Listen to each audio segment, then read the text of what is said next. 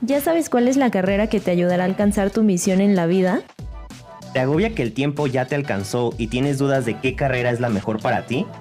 Tus gustos son suficientes para decidir un camino y si aparentemente ya lo decidiste, ¿cómo saber si realmente es para ti? ¿Qué impacto quieres tener en el mundo? ¿Vivir para trabajar o trabajar para vivir? ¿Cómo encontrar tu propósito en la vida? No te agobies. ¿A qué se dedican las y los superhéroes? Es un podcast en el que hablaremos sobre cómo encontrar tu misión en la vida. Soy Adriana Gasca. Y yo, Paltiel Espinosa. Bienvenidas y bienvenidos a La Ibero. ¿A qué se dedican los y las superhéroes?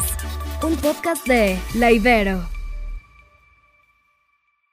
Hola a todos y a todas, bienvenidos de nuevo a qué se dedican los y las superhéroes. Yo soy Adriana Gasca, también está por acá Pal. ¿Cómo estás, Pal? Hola Adri, ¿qué tal? Buenos días. Muy, muy bien y eh, muy contento de poder estar aquí contigo en otra emisión más. Buenísimo. Sí, también yo. Muchas gracias, Pal. Muchas gracias a todos y a todas los que están por acá. Eh, hoy vamos a platicar acerca de historia del arte. Seguimos con el área de estudios de humanidades. Como les decía, específicamente vamos a platicar de historia del arte hoy. ¿Quieres contarnos, Pal, de qué se trata la carrera? Sí, de hecho, esta carrera es una de las carreras que más me interesan aquí en la universidad. Creo que es una de las más peculiares y vamos a estar platicando el por qué estoy diciendo esto o por qué afirmo esto. Y es que bueno, eh, contándoles a nuestros escuchas de qué trata un poco la carrera, resumiéndolo, pues bueno, eh, como tal, Adri, Historia del Arte es una carrera, como su nombre lo dice, que eh, es como una combinación tanto en esta cuestión de arte, o sea, de la parte de sí vamos a entender y analizar pues todas las diferentes manifestaciones artísticas, los materiales que se tienen y también la parte cultural. Y esta parte de historia pues que es necesario, ¿no? Abordar también todos estos procesos que han venido de diferentes civilizaciones. Y es interesante que esta carrera, bueno, a las personas que estén interesados en estudiarla, pues les va a brindar estas herramientas para la gestión cultural y la administración del patrimonio. Yo creo que más adelante vamos a ir analizando un poco de estas ideas erróneas que se tienen acerca de esta licenciatura y de esta formación, pero una de ellas de entrada a veces sí se cree que la persona que estudia arte solamente para estar viendo pinturas y tratar de dar como una descripción, pero va más allá, ¿no? O sea, como leí ahorita en la eh, esta breve descripción que les estaba contando, sí ve esta parte, pues obviamente sí de una pintura a lo mejor, de cómo se debe de hacer una correcta lectura de, todas estas cuestiones de arte, pero también se involucran, Adri, eh, cosas como bastante interesantes, como esto de gestión cultural. ¿No? O sea, también eh, tenemos que entender los patrimonios turísticos que tenemos, que aunque eh, a veces están relacionados con otra área de formación, también historia del arte entra en esta parte de cómo entender correctamente esta cultura, cómo entender, cómo expresar y poder transmitir lo que se quiere con, con, todos estos patrimonios que se tienen, la preservación sobre todo, que es algo importante no solamente en nuestro país, digo, debemos de recordar que tenemos patrimonios de la humanidad en muchos países, ¿no? Entonces yo creo que es una formación muy interesante que no solamente eh, es válida para estudiarse en México, sino en otras áreas. Y yo creo que eso nos, nos desenlaza, Adri, justo a esta parte de para quién es, ¿no? O sea, para quién está hecha esta carrera, quién debo ser o qué tengo que tener si quiero estudiar historia del arte, como veníamos manejándolo con las otras carreras. ¿Qué nos puedes platicar de esto, Adri? Claro, Claro, claro, buenísimo. Y sí, justo como decías, igual solamente como para complementar esto que tú decías, en de qué trata la carrera, tiene muchísimo que ver con entender el contexto histórico eh, y al autor como toda esta parte del sistema artístico, o sea, cómo en la obra de arte, cómo, esto que decías, cómo se ve, cómo se cuida, cómo es esta parte de la, la vista al público, de dónde viene, cómo se administra, o sea, es una parte súper completa, es súper, súper interesante, eh, complementando un poco lo que, lo que decías. Entonces sí, ahora sí, ¿para quién es esta carrera? ¿Quién está dirigida? Principalmente se busca que los y las aspirantes a, esta, a esta carrera tengan... Eh, más que tener, valoren el análisis y la reflexión crítica. Y con esto me refiero a que no, no específicamente es solamente memorizar textos y fechas. Eh, es una parte mucho más de análisis, una parte mucho más crítica. Principalmente, y esto es súper importante, que tengan gusto por la lectura y por la escritura. Esto es súper, súper importante y creo que son de las que yo así pondría como de las más fundamentales. Eh, hay que tener habilidades de organización, de análisis y de síntesis. Esto es súper importante, Pal, porque esta carrera está muy enfocada hacia la parte de investigación. Lo vamos a platicar en la parte, eh, vamos a contarles acerca de los mitos y realidades de esta carrera, pero no, esta carrera no es artes plásticas. Entonces, específicamente, por ejemplo, sé que eh, en la Ibero la carrera está muy enfocada hacia la parte de investigación. Por eso necesitamos tener muy buenas habilidades de análisis, de síntesis, de investigación. En esta parte, por ejemplo, de matemáticas, que esté enfocado hacia la estadística. No van a ser matemáticas, por ejemplo, como cálculo diferencial, obviamente no, que mucho más hacia la parte de estadística. Y también estaría bueno, por ejemplo, como, em, o no estaría bueno, más bien generalmente las personas que estudian esta carrera, en la prepa tuvieron interés para hacia materias como historia, literatura, eh, geografía, filosofía, y generalmente también tienden a ser personas a las que les gusta eh, frecuentar, por ejemplo, recintos culturales, bibliotecas, salas de conciertos, teatros, museos, esta parte justo que, que dices, Pal, cultural, eh, artística, y también generalmente tienden a ser personas sensibles, personas perceptivas, con una capacidad de observación. Eh, estas son como ahorita las que principalmente se me vienen a la mente. Habilidades eh, verbales, eh, artísticas. Justo como te decía, no es que sea artes plásticas, pero generalmente sí tienden a ser personas mucho más perceptivas, observadoras, sensibles en este sentido. Me parece súper interesante esta parte del perfil de ingreso. Esta, quería mencionarles como principalmente el perfil de ingreso. El perfil de ingreso, las cosas que van a ser capaces de hacer cuando terminen la carrera, tiene que ver principalmente con esta capacidad de, escritura, de investigación. Generalmente eh, tienden a estar en la parte de, gestionar, eh, de gestiones culturales en instituciones privadas, públicas. Eh, también tienden a, ser mucho más partícipes en el mercado del arte, en ferias, en galerías. Eh, lo, vamos a platicar un poquito más adelante, el, área, el campo laboral. Buenísimo. Entonces, estas son las partes mucho eh, que están principalmente relacionadas al perfil de ingreso, de egreso, de qué trata la carrera. ¿Quieres hablarnos de los principales enfoques de la carrera, Pal? Con gusto, Adri. Sí, las personas que, bueno, estudien esta carrera, que tengan esta formación, van a poder tener al menos, ¿no? O sea, no es como que esté asentado al 100% que tienes que irte a alguna de estas áreas, pero son como las marcadas que, eh, bueno, el departamento ha identificado que es donde están laborando sus egresados.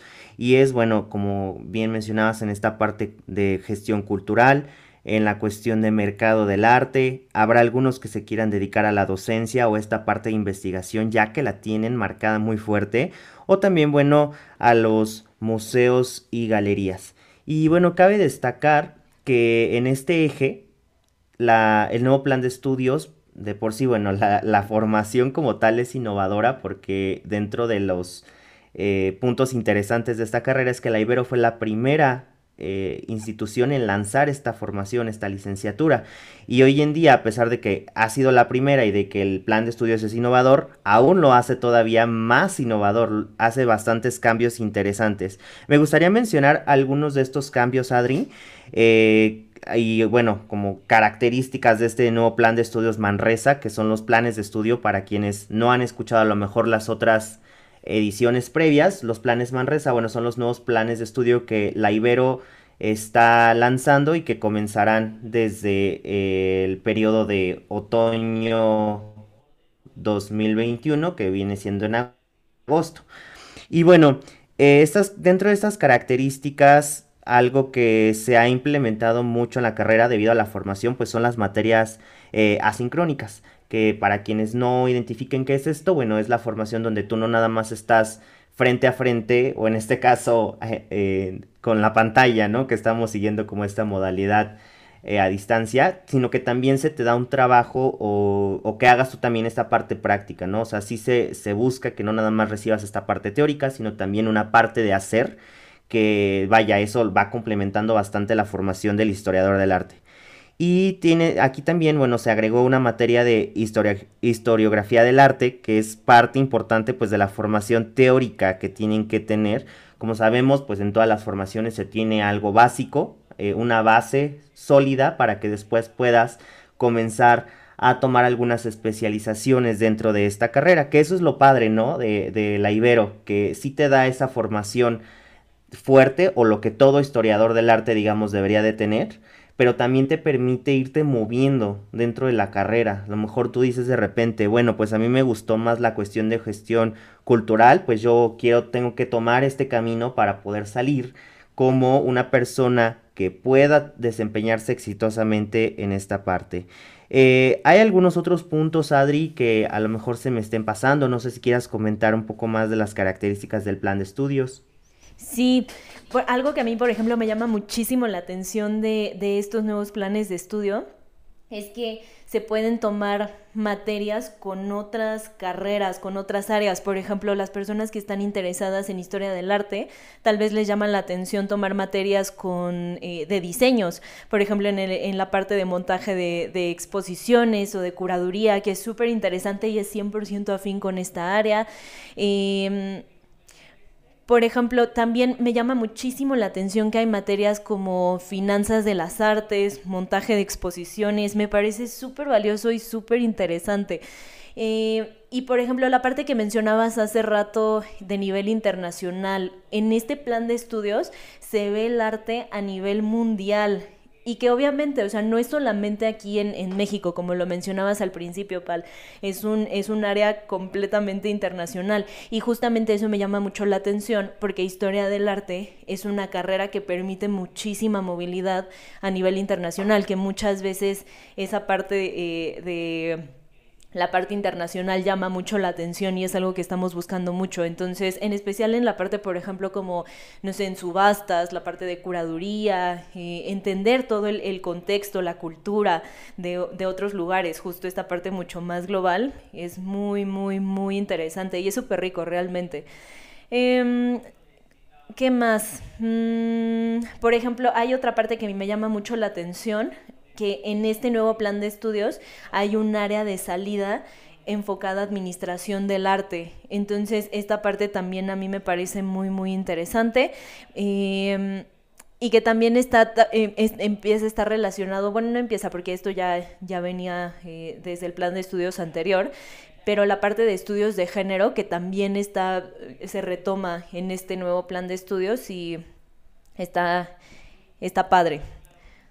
¿Hay algo que, a ti más eh, te llame la atención o se te ocurra del, plan de, estudios?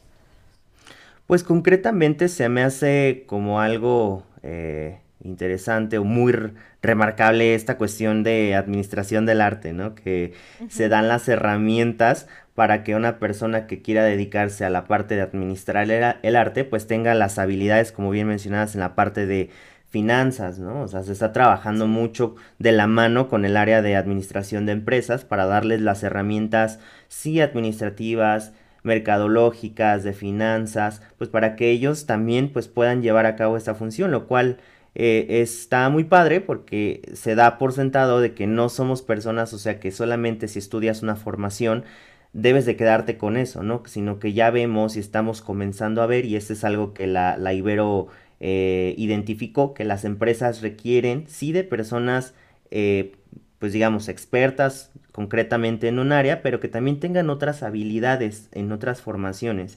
Y esa es la característica, diría yo, no nada más pues de este plan de estudios de Manresa aplicado a historia del arte, sino todos los demás, ¿no? Sí. Es como súper, súper eh, interesante y provechoso para quienes vayan a, a entrar con esos planes de estudio. Súper interdisciplinario, ¿no?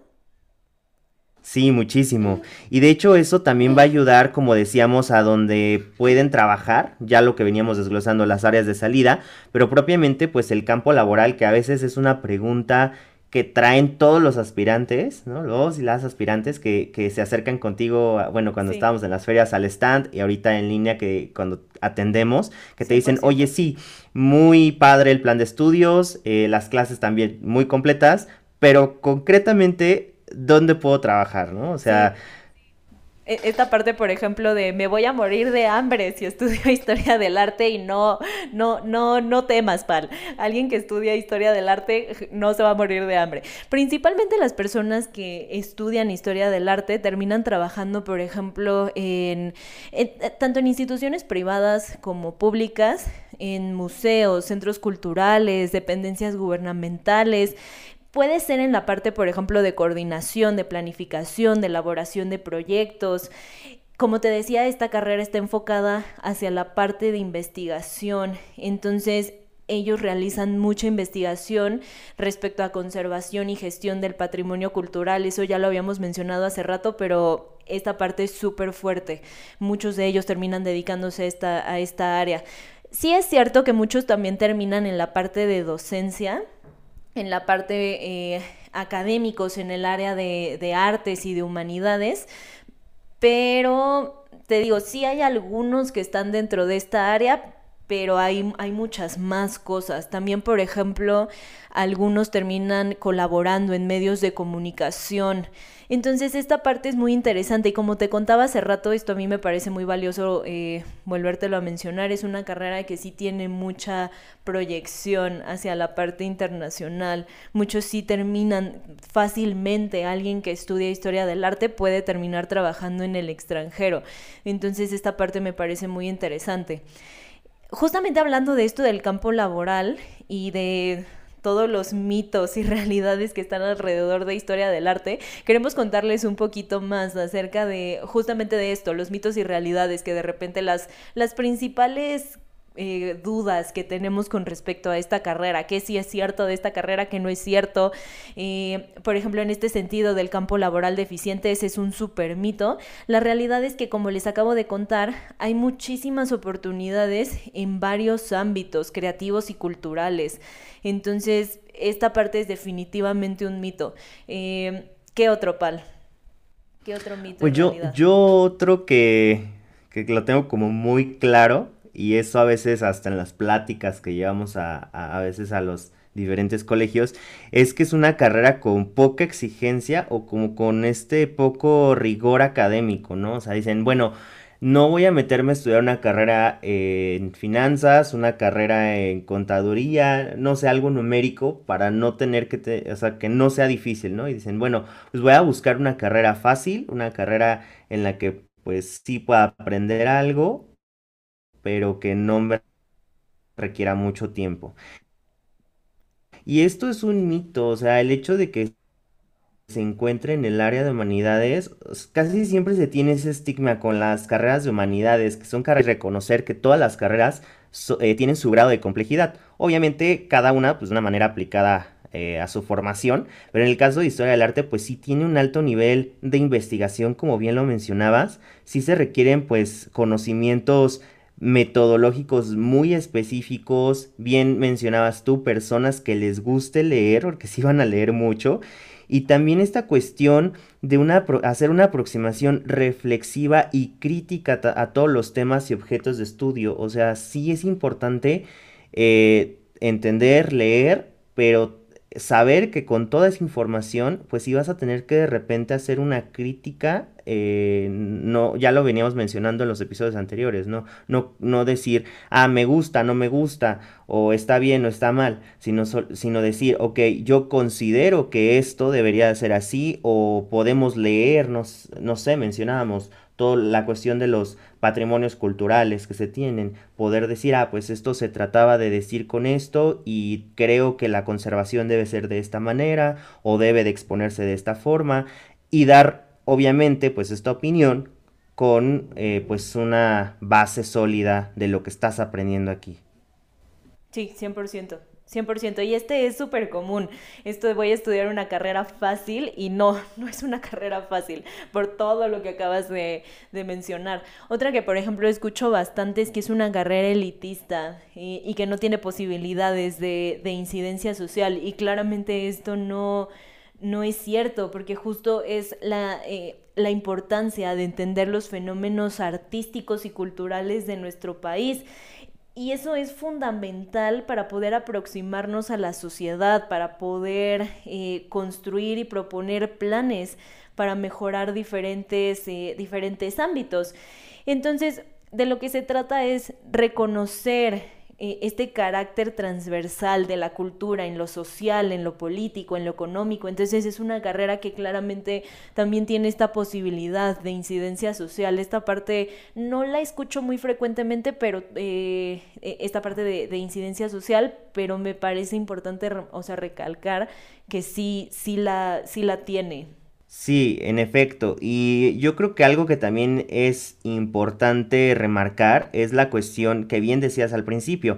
Esta carrera no es una carrera de artes plásticas, porque a veces se piensa, ah, a lo mejor eh, es la misma carrera de artes plásticas, pero en la Ibero tiene un nombre diferente. No, esta carrera no trata áreas técnicas o prácticas relacionadas tanto con artes plásticas o artes escénicas como hacíamos el análisis ya previamente, es una formación teórica, histórica y basada en la investigación. Y todo el esfuerzo que él y la estudiante va a estar poniendo en, pues durante su vida universitaria en esta carrera, lo va a estar o la va a estar encaminando a esta cuestión intelectual y crítica.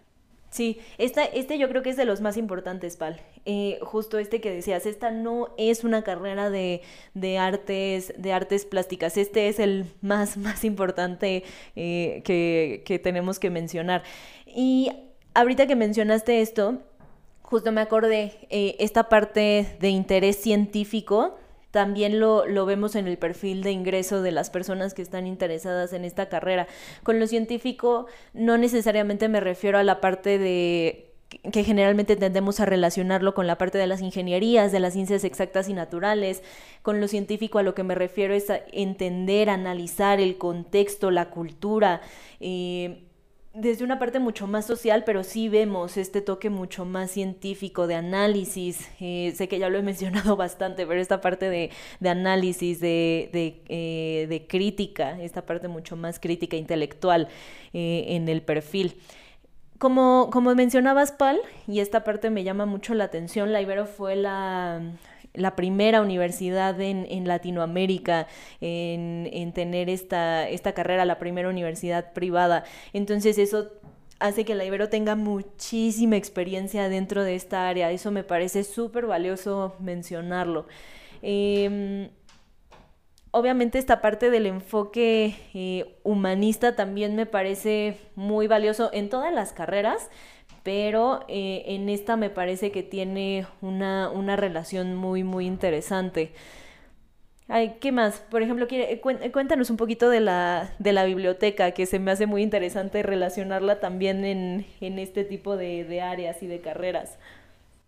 Sí, la verdad es que yo me sentiría mal acabar este episodio sin haberles mencionado el gran recurso que tenemos aquí en la Ibero y es que dentro de la universidad tenemos la biblioteca privada más grande de las universidades en América Latina. O sea, para que se den una idea, tenemos más de medio millón de ejemplares que se dividen pues en el acervo general, en un acervo histórico que van a estar haciendo uso de este, no solamente los historiadores del arte, sino también los historiadores y bueno, personas que estén interesadas en hacer una investigación pues con fuentes primarias.